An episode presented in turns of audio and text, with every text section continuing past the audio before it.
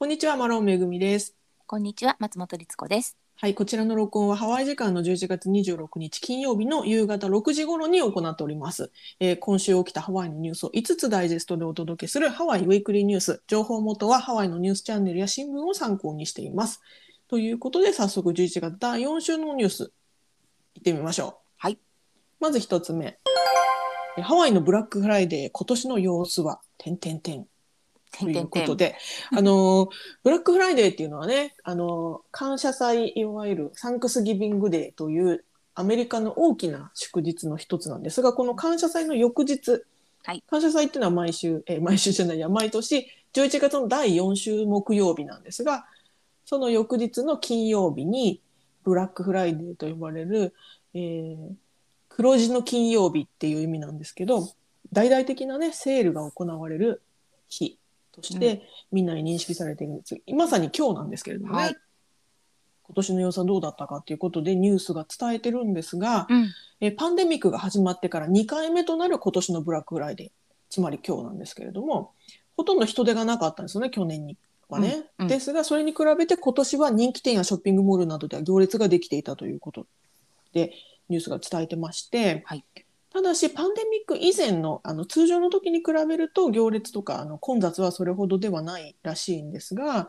しかし一方で実際のブラックフライデーの今日の当日よりもかなり前からブラックフライデーセールというものがもうすでに開催されていたお店がほとんどで、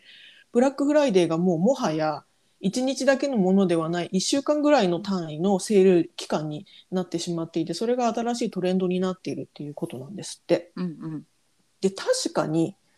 私ももう特にオンラインショッピングなんか、オンラインショッピングサイトなんか見ると、ほとんどもう1週間前ぐらいから ブラックフライデーが始まってて、はい。ね、あの、まあ、当日こん、今日のその朝、朝っていうのかな、夜中の12時になると、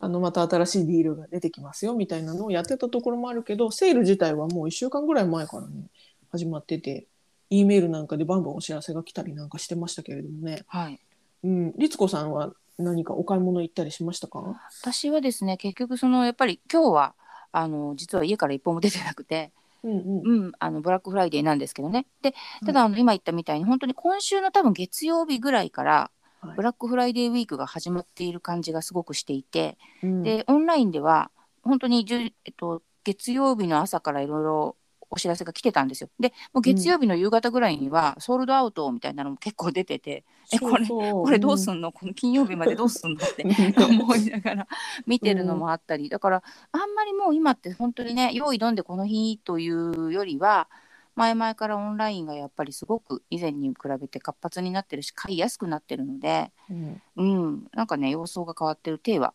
感じますね。ね。ただ、うん、ただうん。やっぱりそのどうしてもその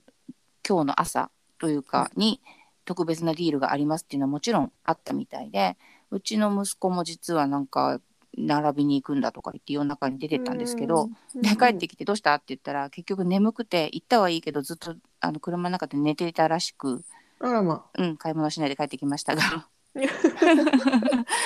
うん、なるほどね。そうでもねだからちょっとこうパンデミック前とは本当にあの変わってきてる感じがしますよね。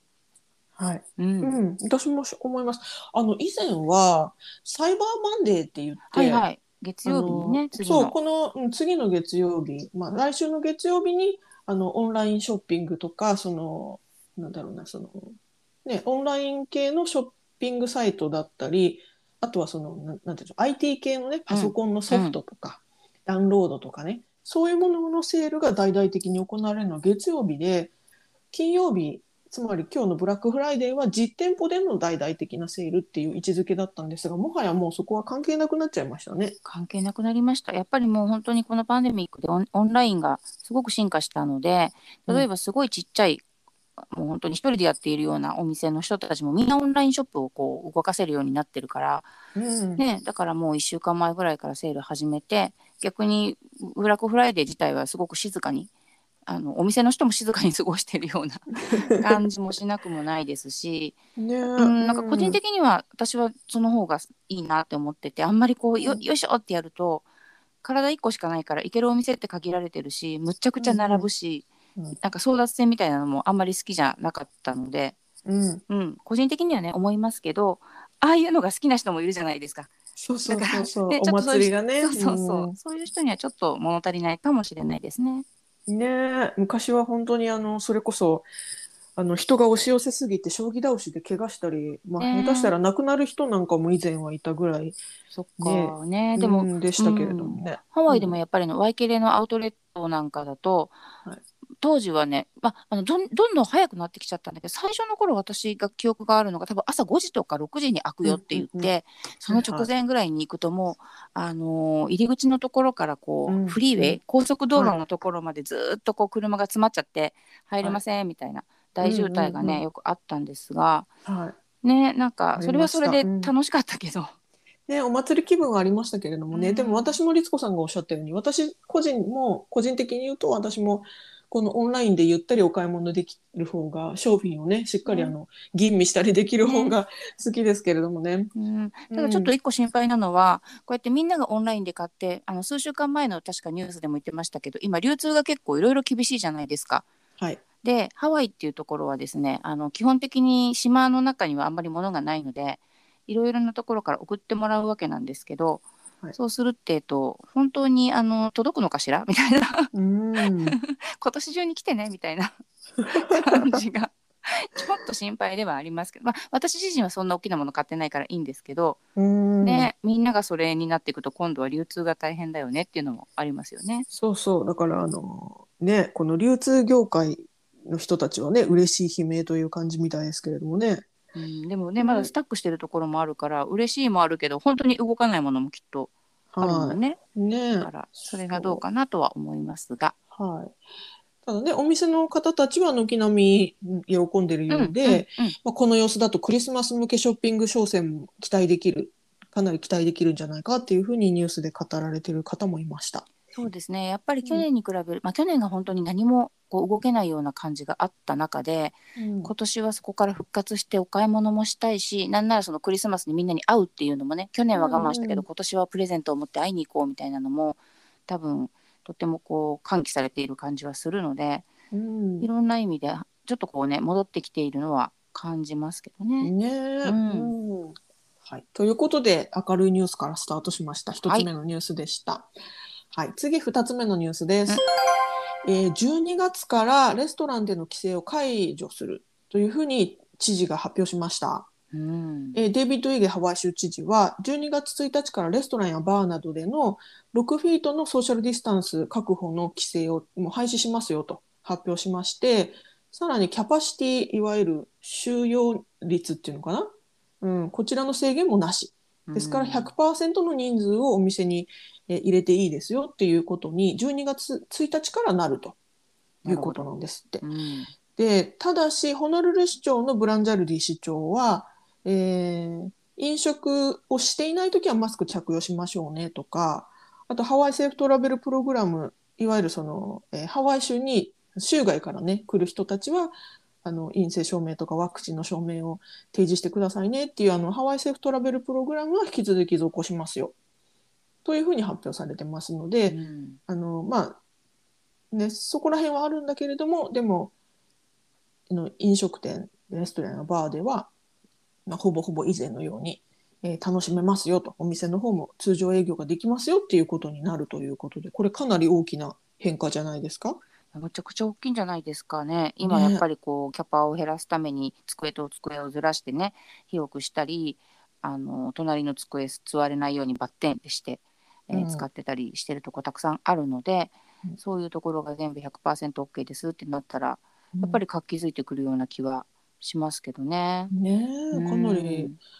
ついにここまで来たかという感想でした、ねえ私は。私もちょっと、私ままたこれ個人的にはあの結構こうゆったり座れるのって、あの別にそのコロナ云々関係なくても、うん。あんまりこうね隣のテーブルが近いのって声とかも聞こえちゃうし好きじゃないので、うんそういう意味ではちょっとありがたかったんですけどでももちろんレストラン側にしたらね本当はそれはなるべくたくさんお客さんを入れたいでしょうしね、うん。うん。ね。喜ばしいんでしょうかね。うんうん、でお客さんをねたくさん入れるということはイコール従業員の数ももっと必要になるということでしょうし、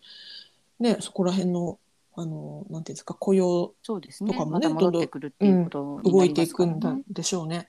ちなみにままた別のニュースですがブランジャルディ市長はオアオアフ島での規制をさらに緩和するという発表をされてまして同じく12月1日からイベントの人数制限を撤廃しますよと。あの以前はねあのイベント何人までですよ、はい集まっていいよとかあのフルあワクチンを、えー、とフルで受けてる人、うん2回目のワクチンも受けてる人じゃないとダメですよとかっていう決まりがあったんだけれども、うんまあそこら辺がねかなり改善改善というのかなあの変化してましてまず全ての大規模なイベントフルキャパシティで開催できるようになると。つ12月1日から、またイベントでの飲食も許可されるんですって。ですからあのね。ウェディングなんかはね普通にあのもう行いますよってことだと思うんですけどさらにそのフルワクチン接種者だけでなくテストで陰性の人も参加できるようになるよっていう、まあ、テスト証明はうんあのなきゃダメなんだけども、うんうんうんうん。なるほどねそ。うそうあとコンタクトトレーシングの仕組みもなくなるからあのフォームに名前とか住所を記入しなくてもよくなりますよっていうことだそうです。なるほどね。一気に行きますね。うん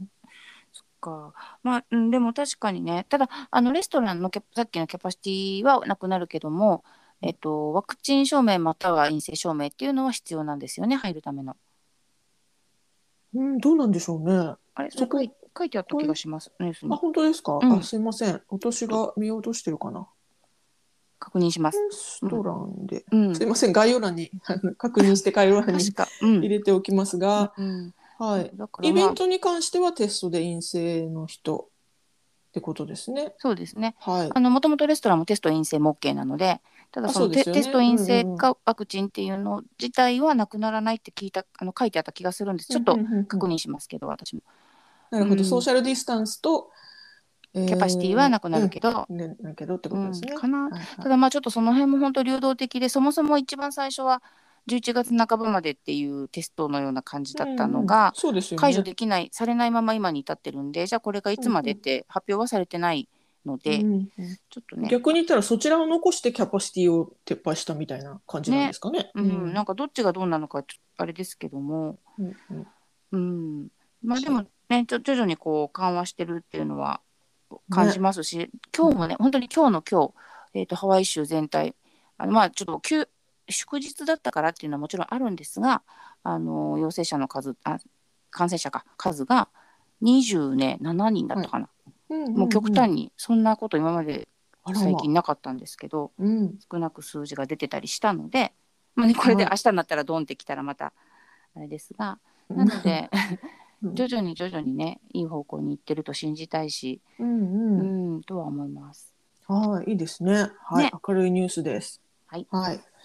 で、年末に向けて。そうですねねまたねたくさん来てくれそうですね。うん。ねまたバブルかなハワイ。ねうん えその流れで言いますと、うん。えっ、と、三つ目のニュース。はい。えーホリデーシーズンの旅行で飛行機は満席ということでニュースが伝えてまして、あの、きね、昨日が感謝祭。で、その前の感謝祭前日の水曜日っていうのは、1年のうちでも最も空港が混雑する日とも言われてまして、まだパンデミック規制下ではあるんですが、とはいえ人々の旅行気分はもうとどまるところを知らないよということで、はい。ハワイから、ハワイからハワイ州外へ出る飛行機も、また州外からハワイに来る飛行機もほぼ満席状態だったんですって。ねうん、で先週末ハワイ州外からハワイに来た人は平均で1日3万4千人にも上ったということでこれはかなり多い数字。パンデミック以前と同じぐらいの数だということなんですって。で、ねハワイ大学のトラベルインダストリーマネジメントの教授、えージェリー・アグルサさんによりますと、えー国際市場の参入はまだ少ないにもかかわらず、ハワイ州はパンデミック前と同じぐらいの旅行者が来てますよということで、その理由として、えー人々は温暖なリゾートを求めていますが、まだまだ行ける場所の選択肢が少ないと。えーカリブ海やメキシコなどのビーチリゾートと比べて、ハワイはずっと安全なため、旅行の選択肢として採用する人が多いのではないかというふうに語られてます。はい。もう、うん。まさにだからまた来るなバブルって思うんですけど 旅行バブル、ハワイ旅行バブル。そう。なんですよ、うん。そのいわゆるメインランドからね国内旅行としてハワイ今まで来たことなかったけどあったかいし、安全だし、うん。いいんじゃないかって言ってねこうたくさんの方が来てくださるようで。でもちろんハワイの人ももう今結構こう行けるようになってきたっていうのでそれこそラスベガスとかロサンゼルスとかねみんな好きなので、うんうんそうなんかこう、。うん、動いてる感もありますし私もあの知り合いが LA, か LA からあの遊びに来た人と話したんですけど、はい。もうね本当に満員だって言ってました飛行機。もちろん空港も混んでるし隣とかも全然知らない人もバンバン座ってるし、うんうんうん当たり前ですけど。うんうん。あの普通に活気づいててもちろんマスクはしてますけれども、うん。あの非常に活気づいてて。でハワイに入ってくる人はさっきのニュースでもありましたけどセーフトラベルということでこうあのワクチン証明か、えー、と陰性証明を取らなくちゃいけないっていうのがあるんですが逆にはい。ハワイからそのメインランドに戻るうん。場合は何の,、あのそういうのいらないんですよね。だからうん普通に飛行機乗っちゃえばいいんですもんね。そうなんですそうなんです。だからもうある意味もうそれでいけば一回ハワイに来る時だけ、あのやるんだったら悪くないよねっていう感じで結構気軽に来てくださっているようで、うん、ううん。ん。だからまたこのここから12月1月ぐらいまですごいのかもしれないな、ワイキキが、ね予約が取れないかな。いやなんかですねこれびっくりしたんですけどアメリカ国務省はホリデーシーズンのフライトについてフライトの3時間前に空港に行くようにというふうに言っていると。すごいね。まあ国内旅行ででしうん。ょ、そうそう。3時間ってすごくないですすか、ごいですよ。だってインターナショナルでも2時間半、まあ、2時間2時間半。ドメスティックだったら、国内だったらね1時う間ん。か1時間半でしたよね、はい、早くそれをてもねそれを3時間ですよ。まあでもわかるよ。だってすっごい混んでるらしいもの。聞いてないあのうん言ってないけど。手荷物検査のとことかね。ね。えきっとすっごい時間かかってるんでしょうね。そうだと思うよ。うん。いや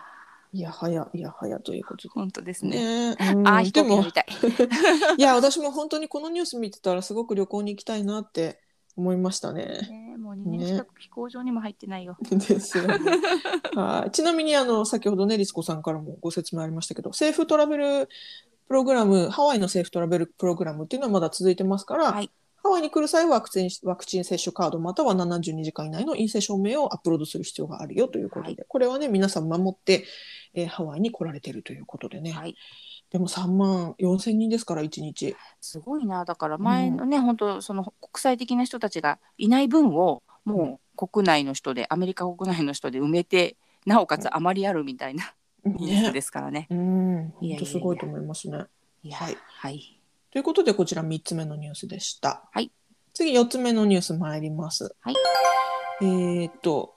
ワイキキの中心地で犯罪が多発しているということで、うーん。こちらね、えー今週火曜日の夜、えーはい。カラカオアベニューとオフワストリートのブロックあのその2つのねあの道が交差するところのブロックで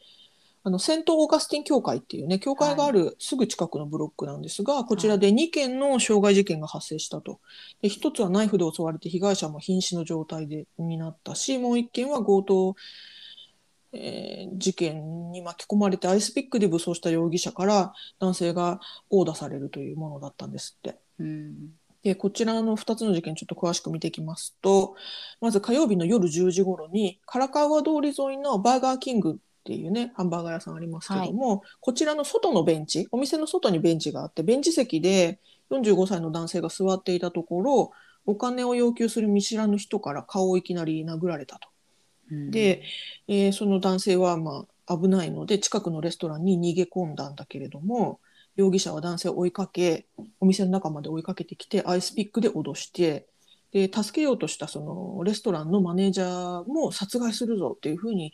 脅迫したと。うんでなおこの容疑者は警察が到着する前に逃走したのでまだ捕まっていないということなんですって。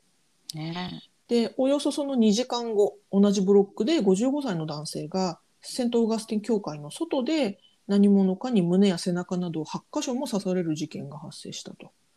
でこれあの情報筋によりますとその刺した容疑者の方その加害者の方は襲う前にその人の名前が「お前はジョーか」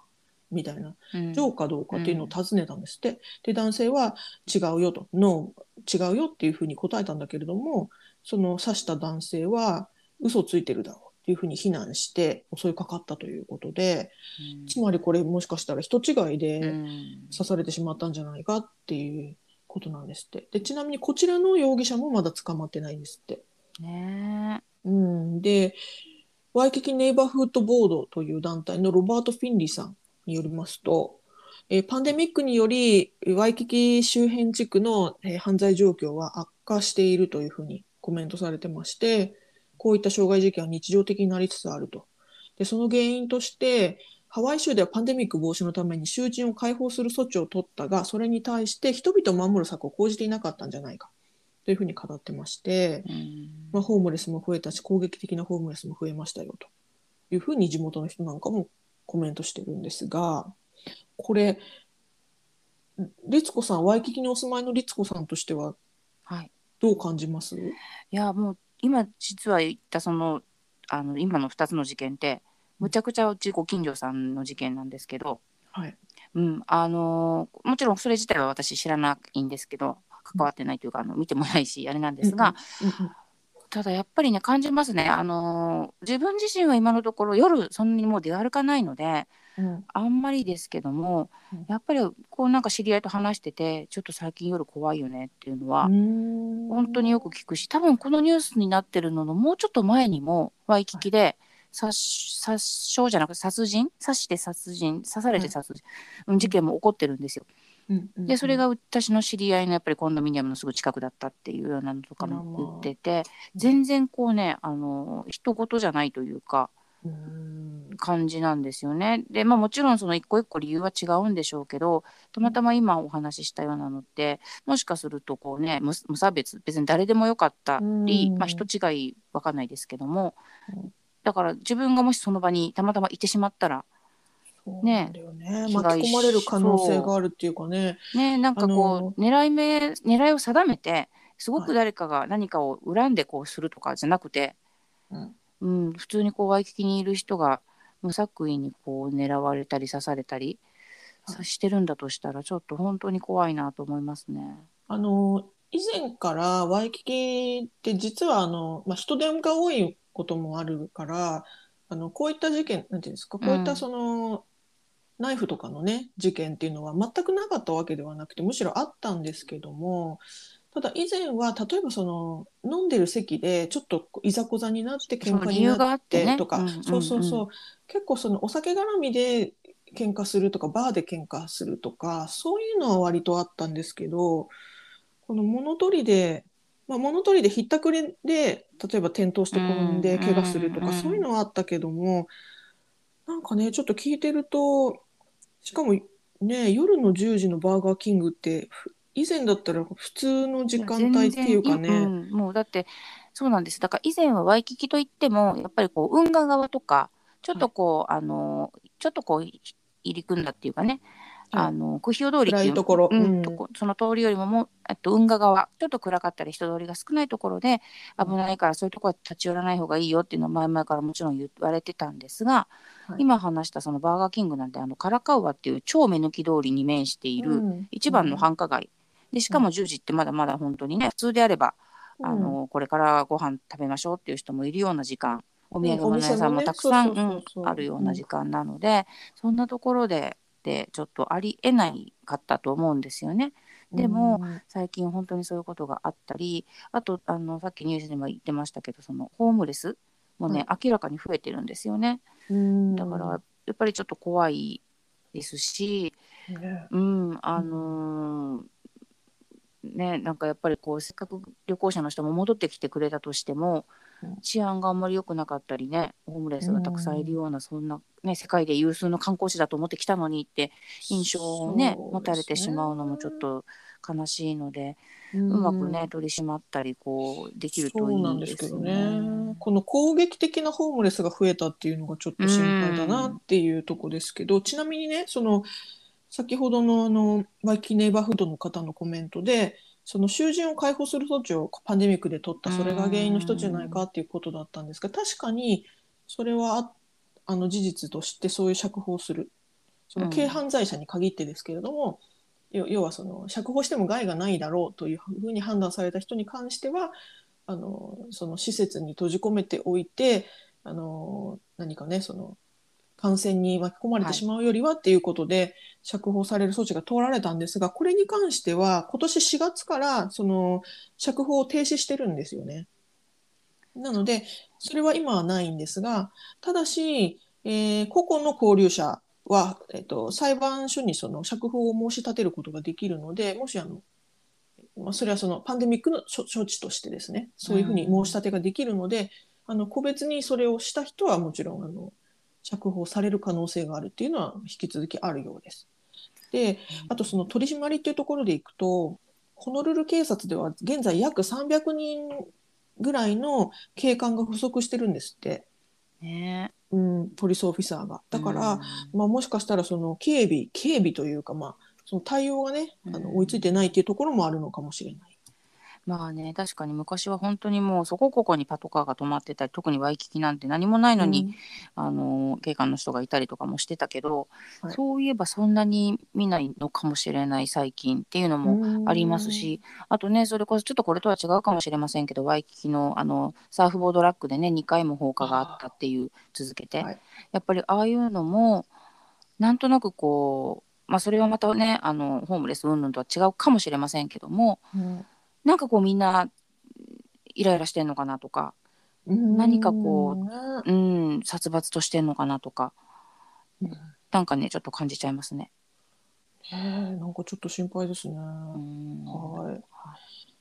ということで、こちらが4つ目のニュースでした。はい。はい、では最後、5つ目のニュース参ります。はい。ノースショアのウミガメビーチに駐車スペースが登場しましたよということだそうです。えーウミガメが見られることで大人気のノースショアのラニアキアビーチなんですけれども、はい。でこちらに特設の広い駐車場が登場登場したということでニュースが報道してます。でこれあの概要欄にリンク貼ってますのでそちら見ると動画があってあの駐車場の風景っていうのかな？様子が、うんうん。あの動画で見れるのでぜひご覧いただきたいんですがなんかあのね特設バリケードみたいな 感じであのあの作られてるんで本当にあのテンポラリーっていうのかな？一時的にあの急ごしらえで設置された駐車場ではあるんですけれどもはい。この駐車場はねそのラニアキアビーチから道路を挟んだ山側に、えーちょっとそのそういうスペースを持って設計設置されてましてでその山側に駐車場があるからビーチに行くにはその道路をね横切っていかなきゃいけないのでそれについてのその信号のない横断歩道いいわゆるまあその道路に白線引いたやつうんも設置設置というかまあ作られたよと。だから以前はね全く何もなかったので、人々がランダムにこう車が来てないところでいきなり急いで「わあ渡っちゃえ」みたいな感じでやってたところがちゃんとまあね一応横断歩道も設置しましたよということで、まあ、人々は以前よりも安全にビーチにアクセスできるようになりましたよっていうことなんですって。うん。ただしいくつか問題点もありましてその駐車場の出入り口は一方通行なんですね。だかはら入る入り口と出る出口っていうのは一方方向からしか出たり入ったりできないよ。うんっていう風なんだけれどもそれが入るその駐車場に入るのが晴れ岩側からしか入れないんですって。だかうんうん。ら晴れ岩から来た人たちは入れるんだけれども、うん。逆側下腹側から来た車はその左折できないから入れないよっていう風になってるんだけれども、うん。それに対して混乱するドライバーがちょっと多いからあのみんなが慣れるまでちょっと時間がかかるかもねっていうことなんだそうです。うん、まあねあの確かにそもうその通りですよ。だから、いろいろ混乱はなくなりはしないだろうなって思いますよね。まず横断歩道も、今までなかったけど結局こうアイコンタクトしながら行くよみたいな感じで渡っちゃっていたところが、横断歩道ができたけど、でも横断歩道には信号がないからやっぱり行くよって手挙げるしかなかったり そうそうそうそう。線はあるけどさってい う。ことだと思いますし、うん。ね、で今のその右折左折問題うんうん。左折ができない問題か、うんうん。それも確かにじゃあそこを来ちゃった人は通り越してどっかで U ターンして戻ってくるのかとか、ね、そこでまたうん渋滞になるんじゃないかとか、うん。いろんなことが想像はされますけどね。ね。まあ一応ねこの駐車場一時的なものですからまああの急ごしらえだしこれで十分だろうみたいな感じなのかなと思うんですけど一応高級的なあのちゃんとしたやつも現在検討中なんですって。ちゃんとしたふうにどういうふうにするかっていう。でハワイ政府は2つの案を検討中ということなんですが、えー人々が道路を横断しなくて済むように海側に駐車場を建設する案の方が優勢だと。もう一個の案はちょっとどういうものかわからないんですけど、うんうん。まあ多分山側に駐車場を作るか海側に駐車場を作るかどっちかで検討中ってことなのかもしれないんですがもしその私もねそのプラクティカルに言ったら海側に駐車場があった方が効率的だとは思うんですよ。うん、ただ海側にスペースがないですから、そうだからなので今の道路を山側にずらさなきゃいけないってことだよね。そういうことです。なのであの道路を山側にずらし今道路があるところを駐車場にするっていうことにどうやらなりそうだよと。うんでそれに対してハワイ運ハワイ州の運輸局っていうのがその道路とかね管理してますからハワイ州運輸局は今年の末までにそのあの改善案の文書を作成しまして来年の秋までに建設プロジェクトを決定しますよというそういうような見通しなんだそうです。だからうんこうこれもし実現するとしたらこのね長年にわたるこのラニアキアビーチの いざこざっていうのかうな、ん。ごたごたがうん。やっと解決の兆しが見えてくるっていうねことになるのかなと思いますね。ねえ。まあでもねら海側に道路を作るってことはそのウミガメがお休みに来るビーチのすぐ近くで工事をしなきゃいけないっていうことだから、ねそれはそれで、まあ、もちろんあの考えてやるんだと思いますけども、はい。ね、やっぱりこう野生の亀さんが辛い思いをしないような形で、うん。えー、とプロジェクトが進んでくれるといいなと思いますね。なんか横断歩道とかつけたらいいんですかね？うーんなん横断か歩道じゃないなんていうんだっけ？歩道橋。てあそうそうそうそう歩道橋、うん。橋。なんか、さ、そううん。あの日本って歩道橋結構私ある印象なんですけどはい、ハワイって歩道橋というものがほとんどないですよね。あのフリーウェイ、うん。大きな高速道路の上は歩道橋というか、まあ、道路がこう、うん、渡り得ることはありますけど、歩くための歩道橋ってまずなくないですか？見たことないですね。ね、だからそういうこう上を通るっていう感覚がないのかな？そういうの作っちゃうとうん電線と引っかかっちゃうのかな？低いから。ああ電線問題もあるでしょうしまあ建設が大変なんでしょうねやまあっぱりそうですよね。ね。うんうんうん。メンテナンスとかもありますしね。そうだよね。うん簡単じゃないんでしょうが。はい。でもね、これ、あの、いいニュースだと思います。そうですね。進む進んでるっていうことはいいことだと思います。うん、そうですね。うんはい。ということで、以上5つのニュース、えーご伝えしました、えー概要欄にソースのリンクを貼っていますので、ご興味のある方はぜひご覧ください。はい。ということで、今週もご視聴どうもありがとうございました。ありがとうございました。はい、さようなら。さようなら。